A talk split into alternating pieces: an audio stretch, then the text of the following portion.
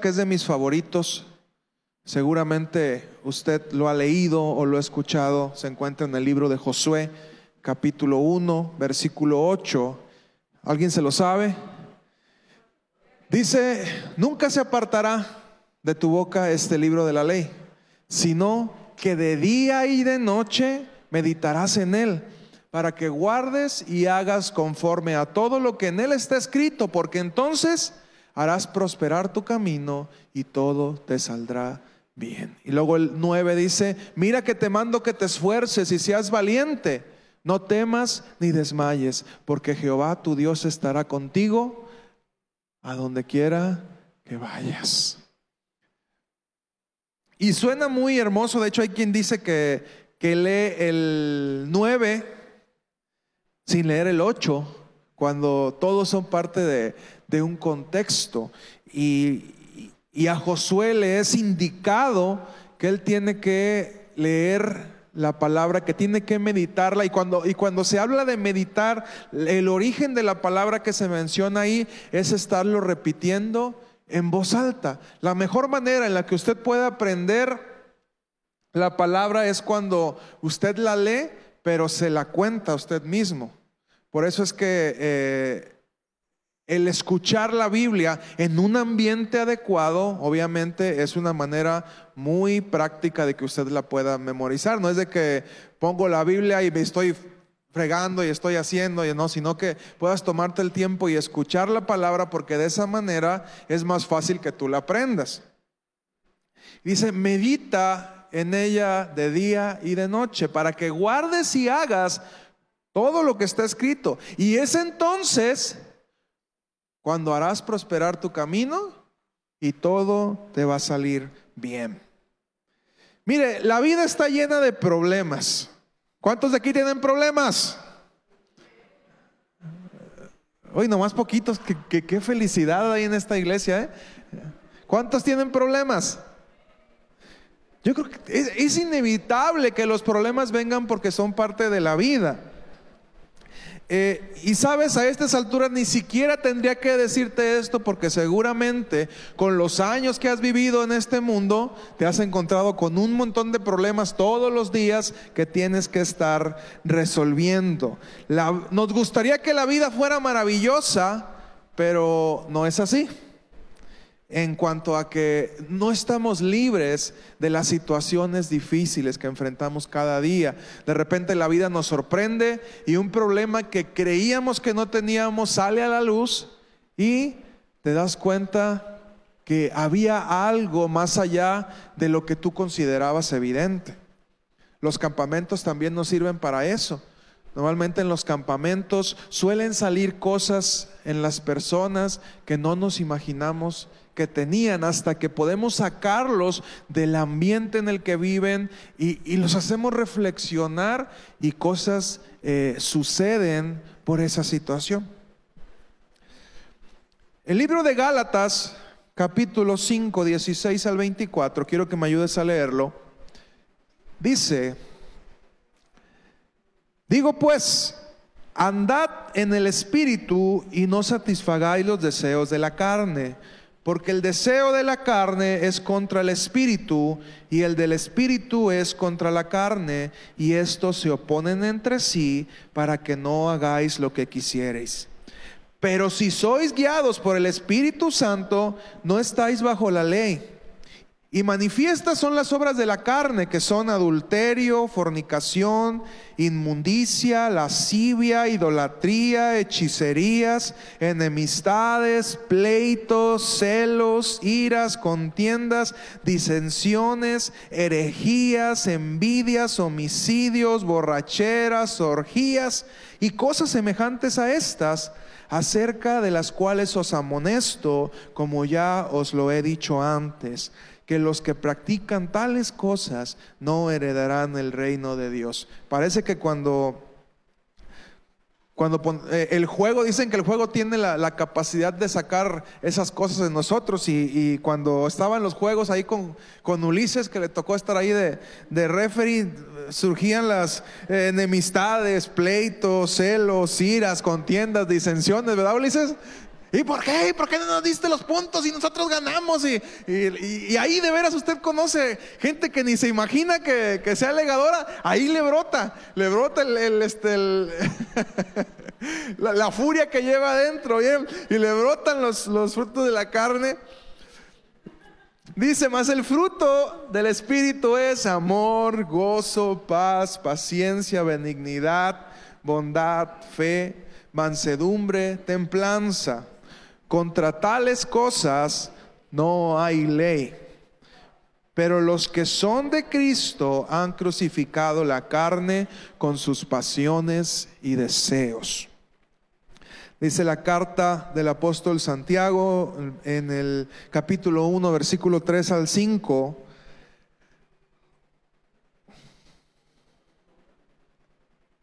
Santiago 1, 3 al 5. No, no, si voy más rápido que Cristian. Normalmente tenemos ya las escrituras listas desde antes, pero ahora con el campamento este, no se pudo. Me escribe Cristian, ¿quién va a, compartir hoy? Le digo, tú compartes, prepara las diapositivas. Pero no quiso, ¿usted cree? Anímenlo, anímenlo, a que se anime. Dice Santiago 1, 3 al 5, sabiendo que la prueba de vuestra fe produce...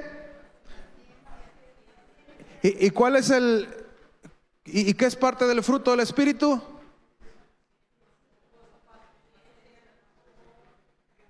Sabiendo que la prueba de vuestra fe produce paciencia, mas tenga la paciencia su obra completa para que seáis perfectos y cabales sin que os falte cosa alguna. Si alguno de vosotros tiene falta de sabiduría, pídala a Dios, el cual la da a todos abundantemente y sin reproche los problemas, las pruebas, las situaciones difíciles nos producen qué? Paciencia. Cuando nuestra fe es probada, se nos produce la paciencia. Dios siempre nos va a dar problemas que resolver como un buen maestro a sus discípulos. Cuando estudias, eh, te enseñan lo maravilloso que es la ciencia que estás estudiando. Pero cuando llegas a, trabajar, te das cuenta que el trabajo consiste netamente en resolver problemas. A Dubé le enseñan libros y libros del maravilloso funcionamiento del cuerpo humano, cómo se conectan venas, arterias, músculos, tendones, nervios. ¿Y qué crees que va a hacer Dubé cuando llegue al consultorio? Resolver problemas, escuchar problemas, esa es la parte más incómoda y va a llegar doña doña Juanita y le va a decir, ay doctora, fíjese que me duele el, asiático y fíjese que me duele el pie y los dedos, no los aguanto. Y, se lo digo por experiencia porque a mí me, ha tocado trabajar en hospitales y, y algo curioso pasaba, me tocó estar en el hospital de las varas en la zona costera y durante el tiempo que no era vacaciones, la gente, había gente que cada semana estaba ahí, gente hipocondriaca que cada semana iba y algo le dolía, algo tenía que dolerle, un medicamento tenía que tomar porque si no, no era feliz. Pero nomás llegaba la Semana Santa, llegaba el trabajo y nadie se enfermaba. Y yo decía, bueno, ¿qué, qué, pasa? Esta gente tiene que vivir. Y, me daba cuenta que lo que esa gente necesitaba era estar ocupada. Porque en Semana Santa todo el mundo trabajaba y el hospital solo. Los hipocondriacos ni se arrimaban porque en ese momento estaban ocupados. Y así funciona en todos los... A Mariel, Mariel, Anaí les enseñaron lo maravilloso que es la mente humana, las emociones, los sentimientos. ¿Y qué crees que escuchan ellas todos los días? Problemas. Y luego vamos ahí con ellas y le decimos, ay Anaí, fíjate que este me hizo esto y este me, hizo aquello y me siento triste. Cuando bien va y la gente sabe identificar sus sentimientos, si no hay que ayudarlos a que los identifiquen. Y cada una de las áreas te va a llevar a resolver problemas y problemas.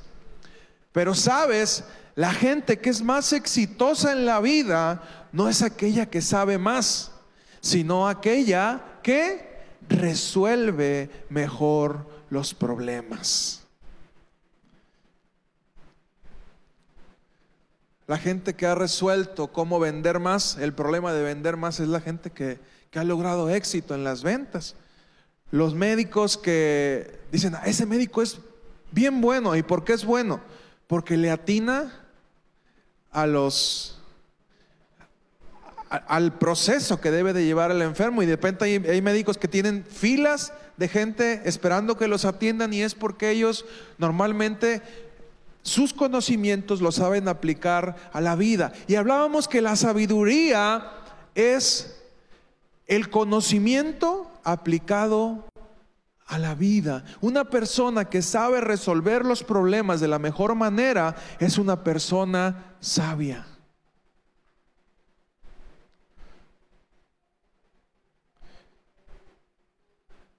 ¿Cuántos jugaron alguna vez un videojuego? ¿Quiénes jugaron Mario Bros? ¿Alguna vez? A ver, Cristian, quiero que me pongas un video.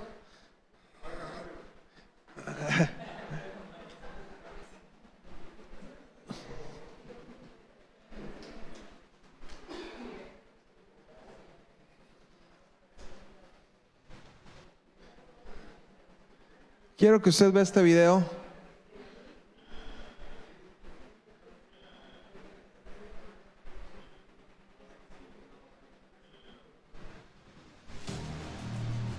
Mario Bros 1, seguramente usted lo, jugó alguna vez. Y seguramente usted sufrió por horas queriendo pasarlo y no podía.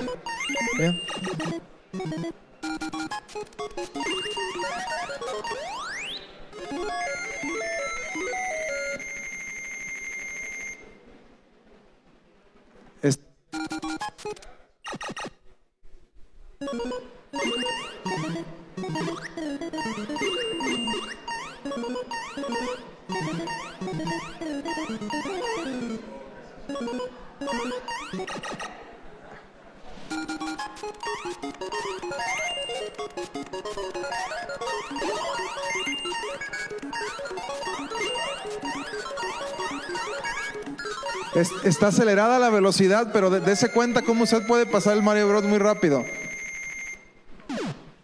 En cinco minutos en tiempo real, usted puede terminar el juego.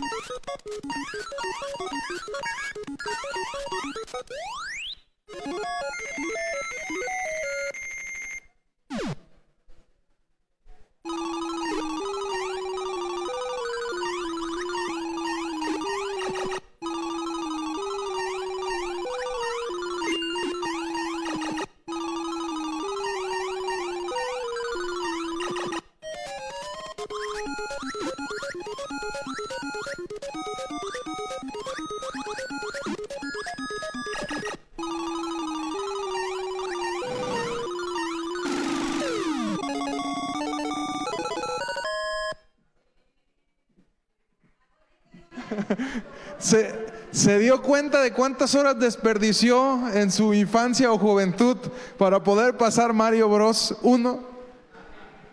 En tiempo real usted puede pasar Mario Bros en cinco minutos. Estaba el video de eso mismo, como lo va haciendo en tiempo real, pero son cinco minutos, cinco minutos cuarenta, donde usted puede terminar el juego de Mario Bros. Yo me pasé horas y horas y horas, días y noches para poder rescatar a la mugrosa princesa que estaba en el último, ¿verdad? Y, cuando terminas el juego y te das cuenta que el final solamente es este, que ya ganaste, está con la princesa y pum, se acabó. Y se perdió la ilusión del reto de poder, de poder lograrlo. Y yo te preguntaría, ¿cuál es la clave para terminar el juego tan pronto? ¿Eh?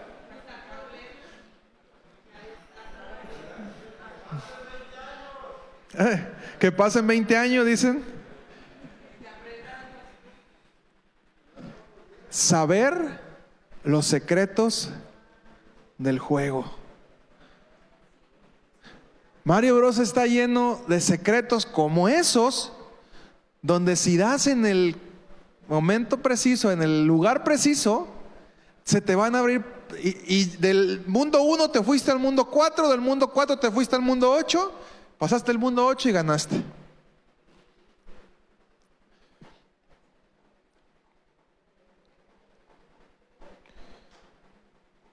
El secreto está en encontrar las cosas que no son evidentes, pero que te van a llevar a lograr el éxito. ¿Y cómo vamos a aplicar esto a la vida? El asunto está en que tenemos que estar conscientes que nosotros como seres humanos somos más que lo evidente.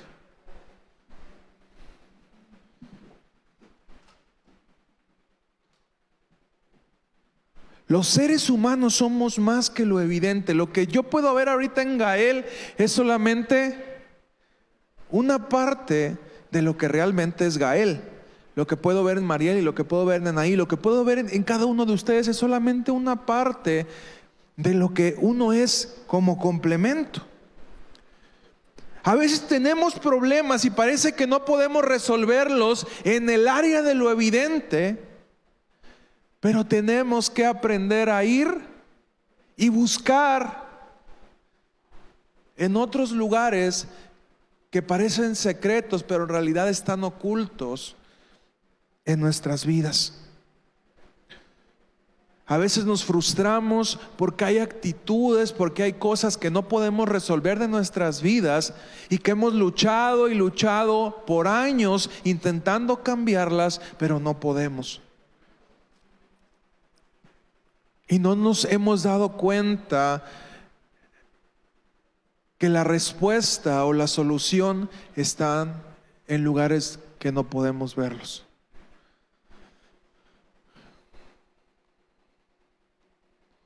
Vemos el cuerpo.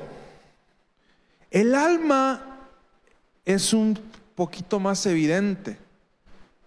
Digo, llévalos a un campamento, ponlos a jugar. Dice a los hombres, ¿quieres conocer cómo son los hombres? Ponlos a jugar fútbol.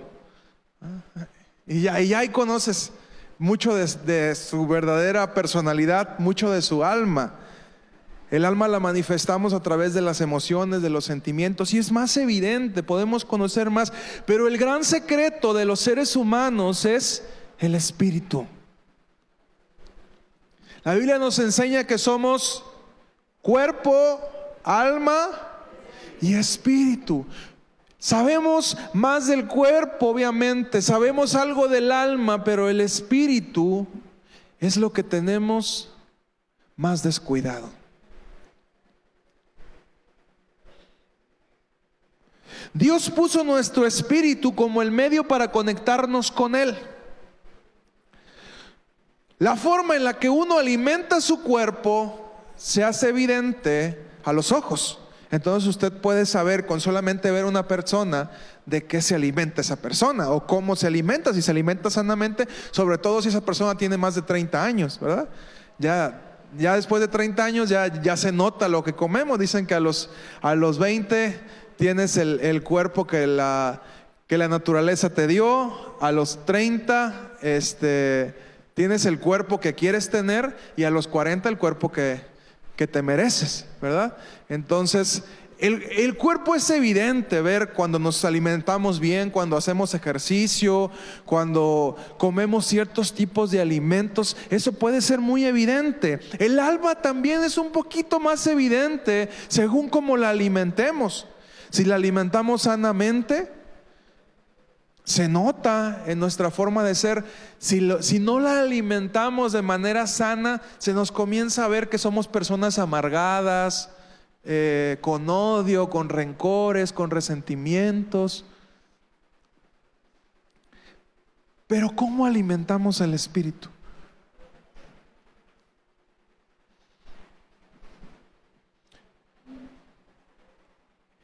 Y si fuéramos conscientes de esta parte, cuidaríamos más cómo alimentamos el espíritu. Porque sabemos que hay cosas en el espíritu que son sombra, en lo físico que son sombra de, de lo espiritual. Dios le dice a, a, Moisés, así como estás haciendo el tabernáculo, esto ya estaba planeado desde antes, usa el modelo que te había dicho en el monte. El modelo de lo físico ya está planeado en lo espiritual, pero nosotros no solemos prestar atención a lo espiritual. Nos frustramos porque no podemos resolver cosas a nivel cuerpo o a nivel alma, pero nos olvidamos que tenemos un espíritu débil, que no hay un equilibrio en lo que somos, porque tenemos cuerpo fuerte, alma fuerte, pero espíritu débil.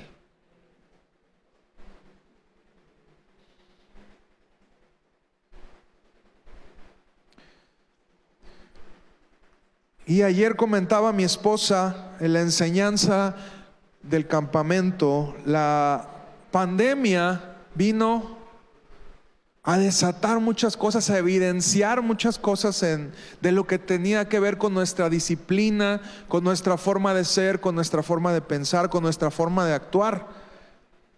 El por qué hacíamos las cosas, evidenció el que era buen buen cristiano disciplinado se evidenció durante la pandemia y el que no era buen cristiano también se evidenció durante la pandemia. Nuestros hábitos se evidenciaron también durante la pandemia.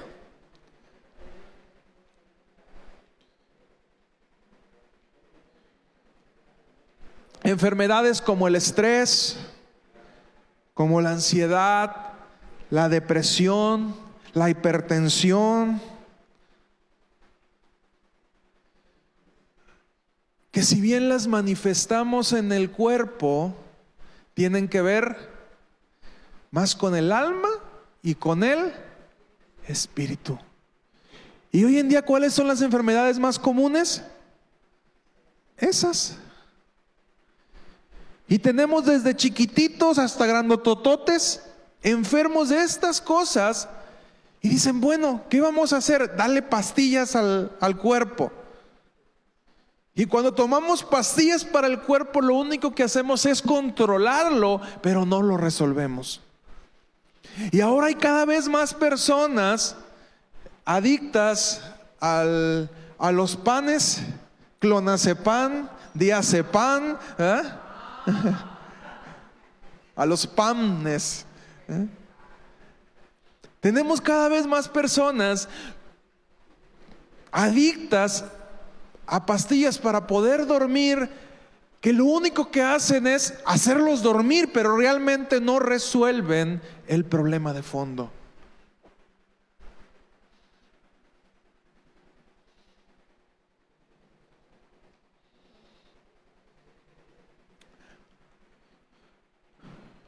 Dice Eclesiastés capítulo 7, versículo 19 al 25.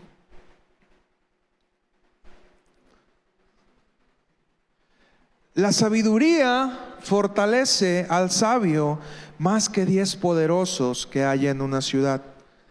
Ciertamente no hay hombre justo en la tierra que haga el bien y nunca peque. Tampoco apliques tu corazón a todas las cosas que se hablan, para que no oigas a tu siervo cuando dice mal de ti, porque tu corazón sabe que tú también dijiste mal de otros muchas veces. Todas estas cosas probé con sabiduría diciendo, seré sabio, pero la sabiduría se alejó de mí. Lejos está lo que fue y lo muy profundo, ¿quién lo hallará? Yo siempre me preguntaba, ¿qué le pasó a Salomón? ¿Qué le pasó a Salomón? ¿Cómo el hombre que recibió la sabiduría como un regalo, un día se dio cuenta y, venía precisamente de el viernes que fui a trabajar a, Compostela, que me salí del campamento para ir a trabajar. De regreso sentí en mi corazón poner la Biblia en, en Eclesiastés. Estaba entre Proverbios y Eclesiastés, pero algo me dijo, pon Eclesiastés. Y comencé a escuchar Eclesiastés y cuando llegué a este punto fue una gran revelación para mi vida, porque yo no me explicaba, yo decía, bueno Dios, tú le diste un regalo a Salomón, ¿por qué, por qué la vida de Salomón termina como la de un hombre muy diferente a como empezó? ¿Por qué hay tanta diferencia entre los primeros capítulos de Primera de Reyes y los últimos? Donde Salomón termina con una vida hecha pedazos y termina diciendo en este libro, ¿sabes que Yo probé de todo, me deleité con todo y me di cuenta que todo es vanidad. Y yo decía, ¿qué pasó? ¿Y qué pasó? Y una pregunta que yo no sabía y cuando encuentro esto dice, la sabiduría se alejó de mí.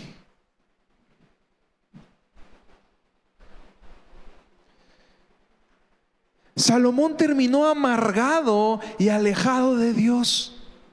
Y fue el resultado de no alimentar su espíritu. Alimentó su cuerpo, le dio lo mejor a su cuerpo, alimentó su alma, se llenó de deleites pero se le olvidó alimentar su espíritu. Creyó que con lo que tenía le bastaba sin darse cuenta hasta demasiado tarde que había perdido lo más valioso que tenía.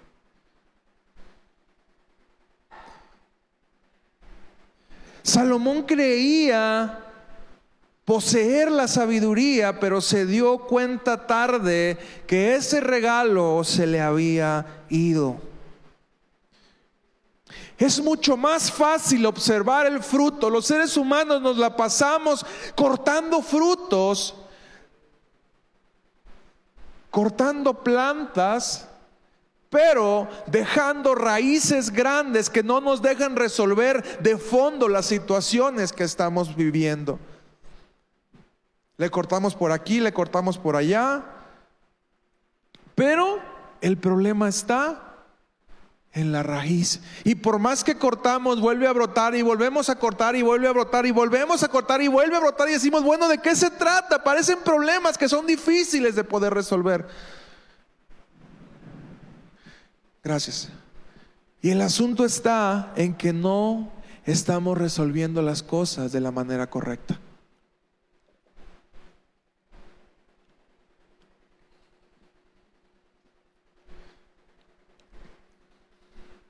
nos daríamos cuenta que muchas de las enfermedades que tenemos físicamente se resolverían si tuviéramos los hábitos correctos.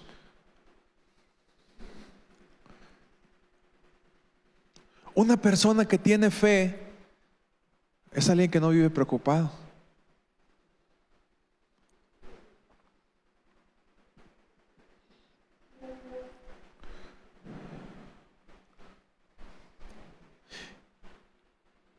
Y sigue nuevamente la pregunta, ¿cómo alimento mi espíritu? ¿Cómo alimentas tu espíritu?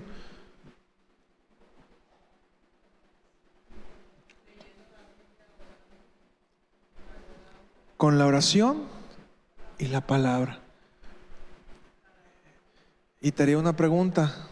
No, con la alabanza alimentas tu alma.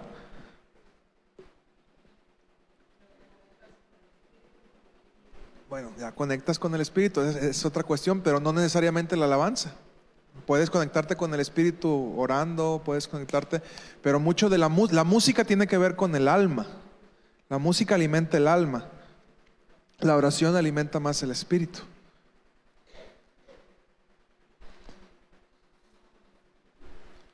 La música tiene que ver con cuestiones sensoriales. Si te ponen tum, pa, tu, pa, tum, pa, tu, pa, ¿qué haces? Pa, tum, pa, tu, pa, tum, pa, tu, pa, ¿verdad? O te ponen tum, ba, tum, tum, tum, tum, ba, tum, tum, tum, ba, eh, eh, eh, eh. Sí, pero la adoración no, no tiene nada que ver con la música. Los adoradores no son los que hacen la música. Es una herramienta, pero la, la adoración no, no, es exclusivo, pues.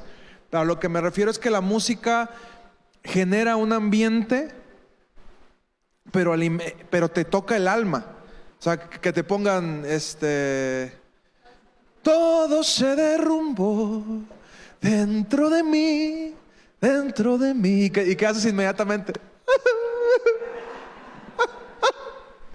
Aunque no tengas problemas en ese momento, pero te acuerdas de algo que pasó en el año de 1980 y tanto, que todo se derrumbó en ti, ¿verdad?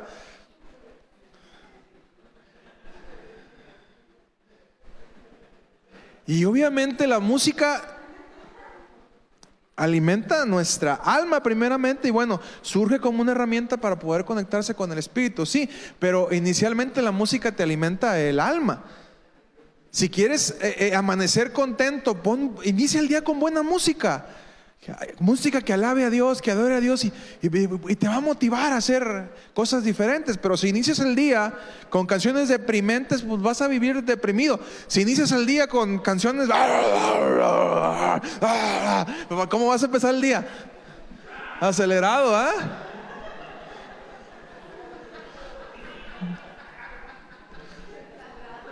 ladrando.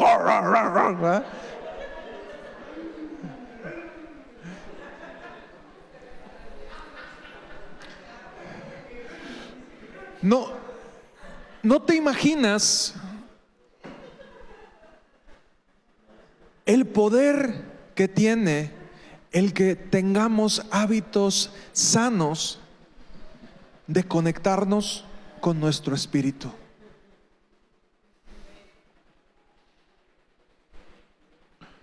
Así como te mostré cómo puedes pasar Mario Bros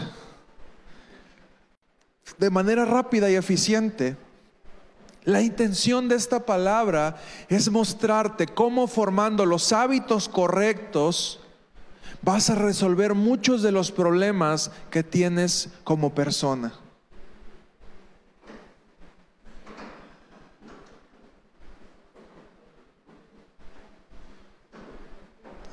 Todos veamos cómo se acuesta Benny. Ah, veámoslo dormir. Ya, se durmió, ya está bien. Ok.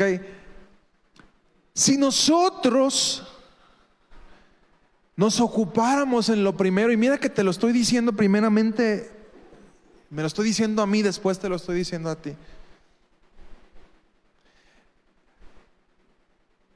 Así como es fácil y hasta ridículo darte cuenta que pasaste horas y horas de tu vida queriendo pasar un mugroso juego y no podías. Y dices, ¿era tan fácil? Y suena ridículo lo que te estoy diciendo, pero si realmente nosotros nos pusiéramos a formar los hábitos, a vivir en la palabra, alimentar nuestro espíritu mucho, Muchas de las preocupaciones, muchos de los problemas, muchas de las enfermedades que manifestamos en nuestro cuerpo y en nuestra alma se resolverían si nuestro espíritu estuviera bien alimentado. ¿Así de fácil? Sí, así de fácil.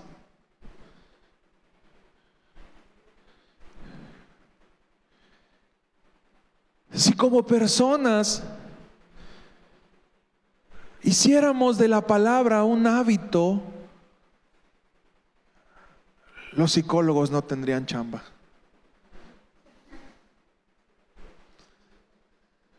Porque encontramos tantas verdades y tanta sabiduría en la palabra de Dios.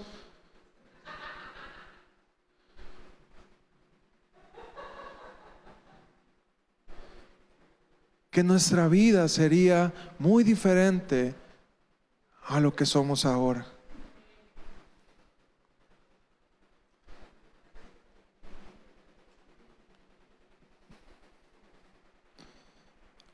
La Biblia es un libro de sabiduría.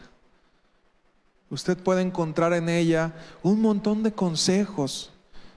Y usted dice, ay, yo no sé por qué Dios le prohibía las carnitas a los, a los judíos, ¿va? y le decía, no coman, no coman marranito. Si tan bueno que es el marrano, ¿verdad? Las carnitas así michoacanas, con su salsita, quiero sacarle hambre. Ah, qué sabrosas son, ¿verdad? Pero son taparterias. Y usted dice, ¿por qué, lo, por, qué le diría Dios que no comieran ese tipo de, de animales? Porque era bueno. Porque era lo mejor para el pueblo de Israel. Eso los iba a mantener sanos. Pero somos recabezones, ¿verdad? Leemos la palabra y a pesar de lo que la palabra nos informa, preferimos no hacerle caso.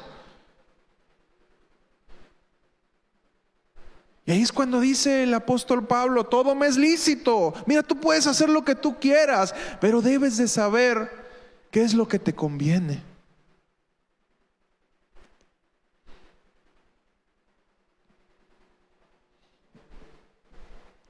Podríamos eliminar muchos de los niveles de nuestros problemas si conociéramos realmente el origen de ello. Si en vez de cortar solamente los frutos nos sumergiéramos en conocer los detalles, entonces podríamos mejorar alimentando nuestro espíritu sanamente.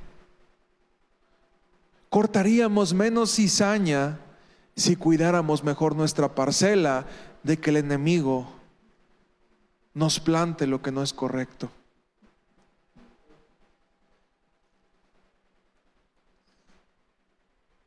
Si convirtiéramos a Dios en nuestra prioridad, si convirtiéramos su palabra en nuestra prioridad, las cosas serían muy diferentes. ¿Así de fácil? Sí, así de fácil. ¿Estás ansioso? Lee la palabra. ¿Tienes estrés? Lee la palabra. ¿No puedes dormir? Lee la palabra. ¿Estás enfermo? Lee la palabra. ¿No tienes que comer? Lee la palabra. Porque hasta ahí vas. ¿Estás por iniciar un negocio? Lee la palabra, ahí vas a encontrar los secretos. ¿No sabes cómo criar a tus hijos? Lee la palabra. ¿Buscas la manera correcta de corregirlos? Lee la palabra. ¿Te quieres casar? Lee la palabra. ¿Te quieres separar? También lee la palabra, porque ahí también vas a encontrar secretos de eso. Pero hemos querido resolver muchas cosas a nuestra manera en vez de enfocarnos en los secretos del juego. Y querido hermano, los secretos de esta vida, los secretos de este juego llamado vida, están en el manual del propietario. Pero no nos gusta leer los manuales. ¿Cuántos de ustedes sinceramente han leído el manual de su carro? ¿Quién compró un carro y leyó el manual de su carro? esa cosita que está en la guantera polvorosa que tiene usted ahí, ¿alguna vez la ha leído? ¿Cuántos, realmente cuántos han leído todo un manual? ¿Eh? Manual de carro, porque es un libro gruesecito. ¿eh?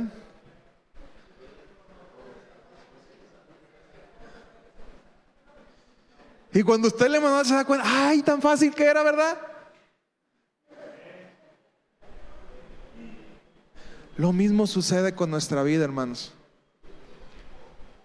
Es tiempo de que como iglesia nos volvamos a las bases.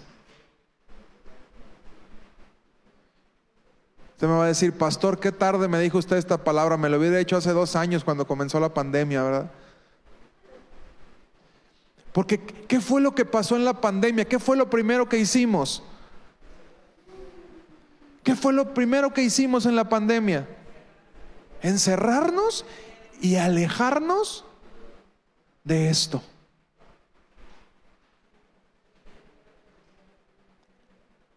Les compartí a los chavos el jueves, Dios quiere volverse nuestra prioridad. ¿Por qué crees que Dios le pidió a su pueblo que apartara un día a la semana? ¿Por el bien de Dios? Porque Dios es como una mamá depresiva que dice, ay, a mí nunca me visitan mis hijos, yo quisiera que vinieran a la casa y por eso les voy a decir que un día no pueden hacer nada para que vengan a mi casa. Dios no necesita eso, somos nosotros los que necesitamos eso. Según los últimos estudios, un hábito se forma de 18 a 266 días, aunque la mayoría de las personas lo logran en 64.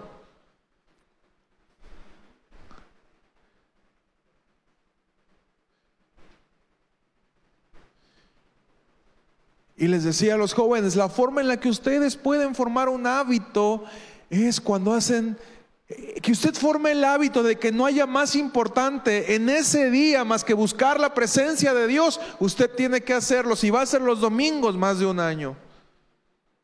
Porque el año tiene 51 semanas, 52 semanas. 52 semanas, entonces para es poquito más de un año donde usted no debe faltar ningún día domingo a la iglesia, por ponerle, para lograr el hábito y que se convierta entonces una prioridad, que no hay nada que usted tenga que hacer ese día, porque usted decidió que ese día lo iba a dedicar para buscar la presencia de Dios. Porque luego hay quien me dice, no, es que yo busco la presencia de Dios todos los días, no ocupo ir a la iglesia. Y yo le digo, si usted no va a la iglesia, tampoco busca a Dios otro día, no se engañe. Si usted no tiene el hábito de, reunirse a buscar la presencia de Dios, tampoco va a buscar a Dios otros días. No se engañe, no se mienta. No funciona así.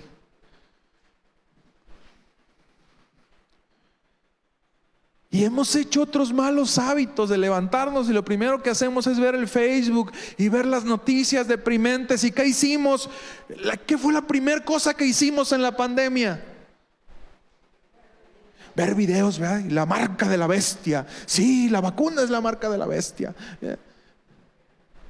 ¿Y qué fue lo primero que hicimos? Abrirle y ay, se están muriendo en China, se están muriendo en sabe dónde. Y nos dormíamos todos ansiosos y nos levantábamos todos ansiosos porque estábamos llenando nuestra mente de basura.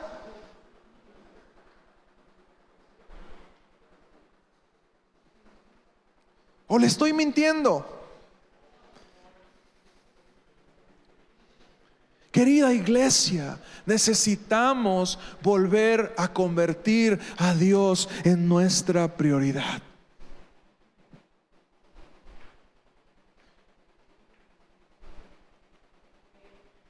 Tenemos que volver a tomar el consejo de Moisés para Josué. Nunca se apartará de tu boca este libro de la ley, sino que de día y de noche meditarás en él para que guardes y hagas conforme a todo lo que en él está escrito. Y entonces harás prosperar tu camino y todo te irá bien. ¿Cuántos quieren que todo les vaya bien en esta vida? ¿Seguros? El secreto está en conocer el origen. Que Dios te bendiga. Pásenle chicos de la alabanza.